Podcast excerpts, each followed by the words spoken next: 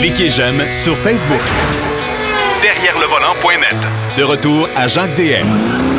Troisième bloc de l'émission et bien sûr, euh, on va reprendre, ben, on conserve nos habitudes. On garde les rouges pour la fin. Je sais pas, je la trouvais tellement facile, celle-là. Monsieur Bouchard, mes hommages. Ouais, mais on a toujours dit que les rouges étaient les meilleurs. Ouais. Moi, je, Ah! moi, je dis ça, je dis rien. Là, Je- Ben oui, c'est sûr. T'as toujours- t'as réponse à tout, mon cher ami. Euh, euh, Marc, euh, l'essai de la semaine, la Mazda 6 qui, euh, qui en est à ses derniers kilomètres en sol canadien, en sol euh, nord-américain.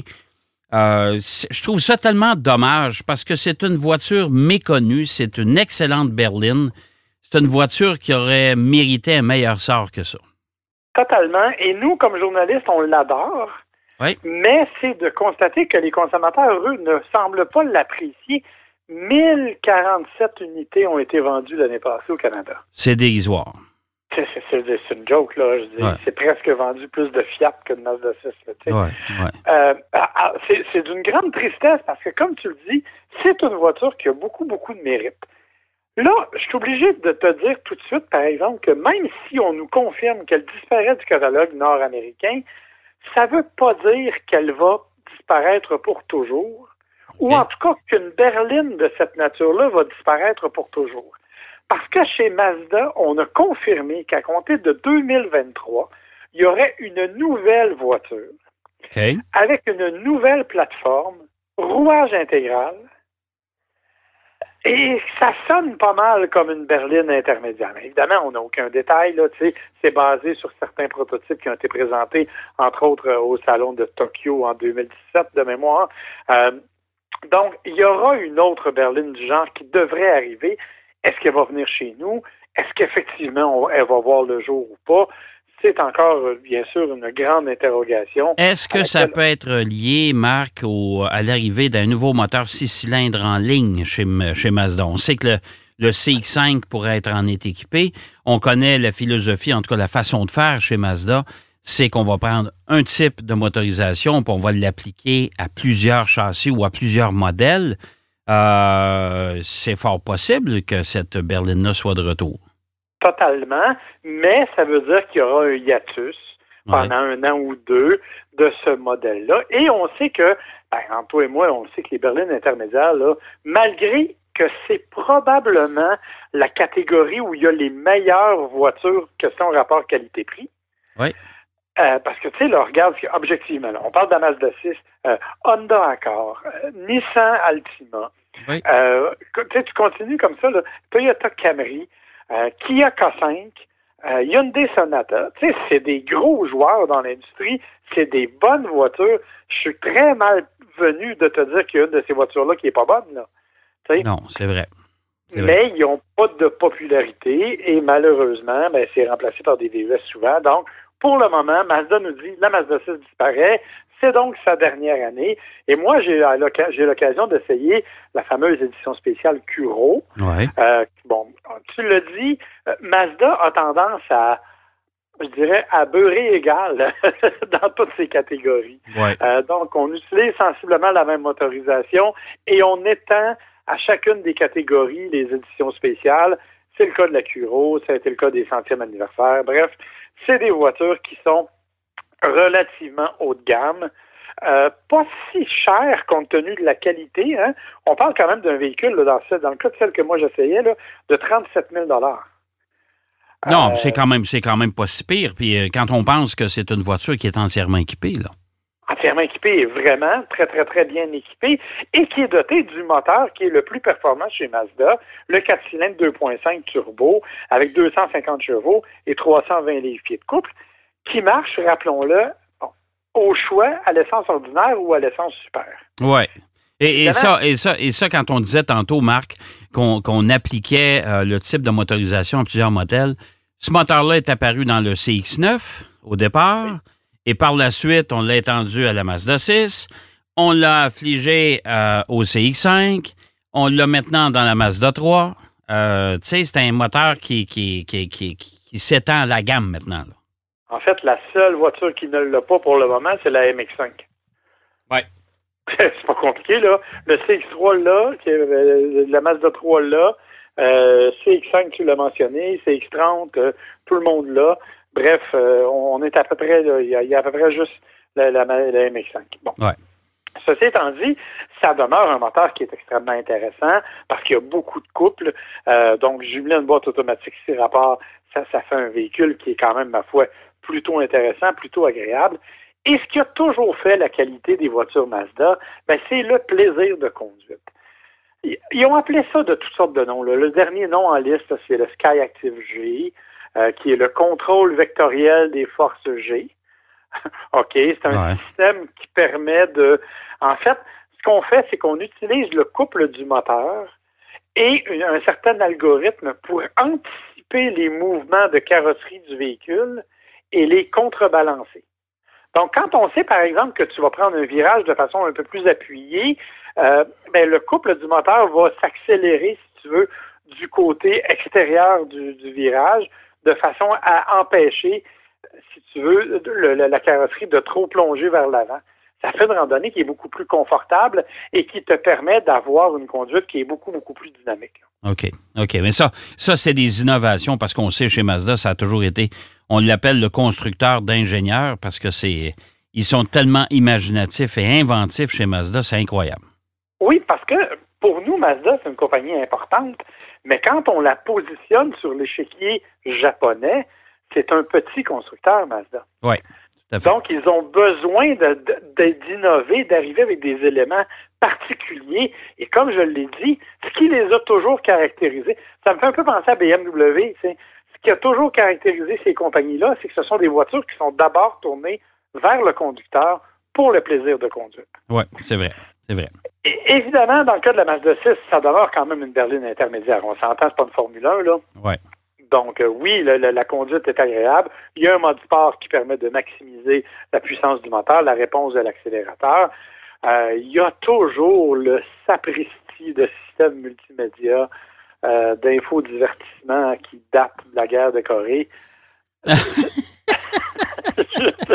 C'est quand même assez particulier d'employer ce terme-là qui date de la, guerre- de la guerre de Corée, mais dans une voiture japonaise. C'est quand même. un, choix- bon. un choix volontaire. OK, OK. un jeu de mots imbécile. Ouais. En fait, euh, l'idée, c'est que c'est vraiment, bon, évidemment, comme on le sait, la Mazda 6 ne reviendra pas, donc on arrive, on n'a pas installé les nouveaux systèmes d'infodivertissement. Euh, on a le système qui est le plus vieux, qui est le plus lent chez Mazda. Ça, c'est le vilain défaut de ce véhicule-là, parce que pour le reste, c'est vraiment un véhicule qui est confortable, qui est assez spacieux. C'est un véhicule qui a un bon roulement, qui est relativement silencieux. Euh, tu sais, pour une berline, si tu veux en faire une routière, elle est tout à fait à la hauteur. Si Ouais. tu veux en faire quelque chose d'un peu plus dynamique, d'un peu plus youpelaille, tu peux aussi le faire en maximisant l'usage du mode sport. Et honnêtement, de ce point de vue-là, ça fait un très, très bon travail. Oui, mais malheureusement, les gens le- ne l'ont pas adopté. Euh, écoute, on a fait tellement de tentatives avec la Mazda 6. On a tenté la version familiale et la version à haillons. Ça a duré quoi, deux, trois ans, même pas, puis ça, ça s'est Ouais. terminé abruptement. On a décidé d'arrêter tout ça. Pourtant, la familiale, euh, on l'a connue dans la génération précédente. Euh, moi, je l'ai vu au Japon dans la version actuelle.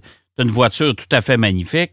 Mais les véhicules utilitaires sport ont eu raison de ces euh, configurations-là, puis ça, ça s'est terminé là. Et là, il restait juste la berline. Puis là, ben, malheureusement, euh, regarde, c'est, le champ du cygne.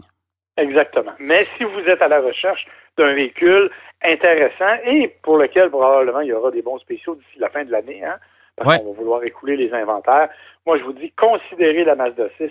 C'est une des voitures dans cette catégorie-là qui est le plus étonnante, qui est le plus surprenante, qui est pas vraiment pas parmi les plus chères et qui, euh, on n'en a pas parlé, mais on parle quand même d'une consommation d'essence d'en bas de 9 litres au 100. là. Euh, pour un véhicule qui est quand même intéressant, moi, je, t'avoue que j'apprécie beaucoup. Oui, tout à fait. Alors, euh, comme dirait l'autre, il y a des bons deals à faire dans les prochains mois. Allez chez le concessionnaire Mazda si vous êtes à la recherche d'une berline. Euh, S'il y en a quelques-unes, unités de Mazda 6, on va probablement même barrer les portes de la salle de montre pour euh, vous convaincre d'en acheter une. Effectivement. OK? Euh, bon, écoute, euh, tant qu'à rire, tant qu'à avoir du plaisir, euh, quand on disait tantôt on garde les rouges pour la fin, ça se peut que vous soyez rouge de temps à autre avec ce que vous allez entendre, Mais il y a des lois sur, euh, de, sur la, la- la circulation automobile à travers le monde qui sont parfois assez loufoques, assez fantaisistes. Merci. Oui, ben il y en a quelques-unes, en fait. Euh, Il y en a qui sont logiques, mais d'autres que tu comprends pas pourquoi, même si c'est logique, on l'a nommé. Je te donne un exemple. Il y a une loi en Californie qui dit qu'il est interdit de sauter d'un véhicule qui roule à 65 000 à l'heure. Euh, Ben, on est obligé de faire une loi pour ça. C'est ça ma question. C'est qui le cœur qui a essayé de faire ça? Ben, il doit y avoir pas mal de caves parce que, écoute, ils ont été obligés de, de, de bâtir une loi autour de ça. Écoute, c'est insensé, Ouais. ça. c'est complètement ridicule. Ouais. Euh, dans- de façon beaucoup plus rapprochée, Ouais. euh, en Montérégie, Ouais. on est au Québec, à Saint-Hyacinthe. Euh, depuis trois ans, le- la loi n'existe plus, mais jusqu'à il y a trois ans, il y avait un règlement qui interdisait de faire courir un cochon sur euh, la route principale de la ville. Euh, attends, recommence-moi ça, là. T'as pas, le droit- t'as avait- pas le droit de faire courir un cochon au centre-ville. non, au centre-ville, puis il y a un pont, là, fait que tu n'avais Ouais. pas le droit de faire traverser le pont au cochon non plus. C'est- Bon, écoute, c'est une loi, ça, là. là. Oui, oui, c'était un règlement municipal, c'était clair. là, Ça veut encore dire qu'il y a des gens qui ont fait ça, là. Eh, Oui, mais bon, j'imagine que ça n'est pas arrivé récemment. là. J'espère que non. Euh, évidemment, il y en a d'autres- endroits où c'est par courtoisie. Par exemple, au Japon, si tu arroses quelqu'un, un piéton avec ta voiture, ben, tu es passible d'une amende. Ça, c'est gentil. En Ouais, revanche, si tu vas en Chine, Oui. ben, c'est illégal de t'arrêter pour laisser traverser un piéton s'il est en dehors de- des zones permises. fait, que- fait que dans le fond, si tu veux éviter une contravention, il faut que tu le frappes. C'est ça que tu me dis, C'est là. à peu près ça. écoute, écoute, mais c'est un, c'est imbécile, ça. Complètement. OK, OK, ouais. Euh, tu vas être fort déçu d'apprendre que si jamais tu vas en Thaïlande, ouais. tu vas être obligé de garder ta chemise parce que tu n'as pas le droit de conduire le torse nu. Ah. C'est, je sais pas trop pourquoi. Mais euh, c'était pas, un, un- un règlement, en tout cas, dans certaines municipalités au Québec aussi? Oui, parce Ouais. que tu n'avais pas le droit d'être euh, euh, torse nu, effectivement, sur la rue, la rue parce Ouais. que c'était. Mais maintenant, même les femmes ont le droit d'être torse nu au Québec. C'est légalement, là, la loi leur permet de le faire, donc ils peuvent pas t'empêcher de conduire de cette façon-là. OK, OK. C'est un peu particulier, mais coudon. Euh, si tu vas aux Philippines, Oui. sache, mon cher, que si ton numéro de plaque finit par un ou deux, Oui. tu n'as pas le droit de conduire le lundi. Euh, fait que tu vas chercher ta plaque, là, faut qu'ils vont te demander quelle journée tu veux conduire. Ouais, c'est à peu près ça. En Ben, c'est voyons donc. de nu- Oui, c'est parce que comme ils croient beaucoup, beaucoup à la numérologie, Ouais. le 1 et le 2 en association avec lundi, c'est une catastrophe, fait que tu n'as pas le droit. Ah bon. Euh, Alors, ne pose pas de questions. Non, non, je- Euh, surtout pas. Aux États-Unis, dans Ouais. certains États, il y en a plusieurs à part ça, Ouais. un véhicule inoccupé n'a pas le droit de dépasser 60 000 à l'heure. Euh, un véhicule inoccupé n'a pas le droit de dépasser 60 000 à l'heure. Ouais. Là, la question que ça soulève, Ouais. cependant, Oui. c'est, mettons qu'on a une voiture autonome, Ouais. il va falloir qu'ils changent cette loi-là. Parce que tu vas appeler la voiture qu'elle vienne te chercher chez vous. S'il faut qu'elle prenne l'autoroute, il faut qu'elle aille 60 000 à l'heure. Non, mais écoute, là, euh, hein? Je ne sais pas quoi te répondre. Mais comment ça se fait qu'il existe une loi qui empêche un véhicule de rouler à 60 000 à l'heure s'il n'y a personne dedans? C'est quoi ça? Je ne sais pas du tout. Euh, sache aussi qu'au Tennessee, Oui. tu n'as pas le droit de tirer un animal en conduisant, sauf si c'est une baleine. Non, mais écoute, c'est. C'est-tu une joke que tu me comptes là ou ben ça existe vraiment, ça? Pas du tout. Ce sont de véritables lois euh, qui sont en vigueur dans ces Tu États-là. peux tirer un même- animal avec ton auto sauf une baleine? Tu n'as pas le droit de Ah, t'as pas le droit de tirer un animal sauf une baleine. Sauf une baleine. Sauf que, sincèrement, je ne sais pas où il peut y avoir une baleine au Tennessee. Je le sais pas. Je le sais pas. Écoute, euh, je ne sais pas. hey, le monde est imbécile. OK, vas-y, continue. En, en Alaska, Ouais. tu n'as pas le droit d'attacher un chien sur le toit de ton, ton véhicule. Ce qui est une bonne nouvelle, là. C'est c'est sûr, mais, mais moi, c'est parce que ça me fait toujours penser. Ça veut dire qu'il y en a qui l'ont fait. Euh, Oui, exactement. Oui, mais écoute, c'est complètement fou. Je regarde ça, les, les affaires avec les animaux, là, c'est hallucinant. Tiens-toi bien, Ouais. il y en a une tonne. Euh, dans certains États, si tu si attaches un éléphant à un parcomètre, il faut que tu mettes de l'argent dedans. Pas, pas aux États-Unis, là. Oui, oui, oui, aux États-Unis. On parle en Floride même. Hein? Essentiellement. Ça oui, existe pour vrai, cette loi-là? absolument. Si tu attaches un éléphant à un parcomètre, faut que tu mettes de l'argent. Au, au, au Massachusetts, t'as pas le droit de conduire avec un gorille assis en arrière dans l'auto. Arrête! Arrête, ça n'a pas de bon sens, ça. Voyons donc. Au Nevada, Oui. t'as pas le droit de conduire un chameau sur l'autoroute. Non, mais. Là, Oui.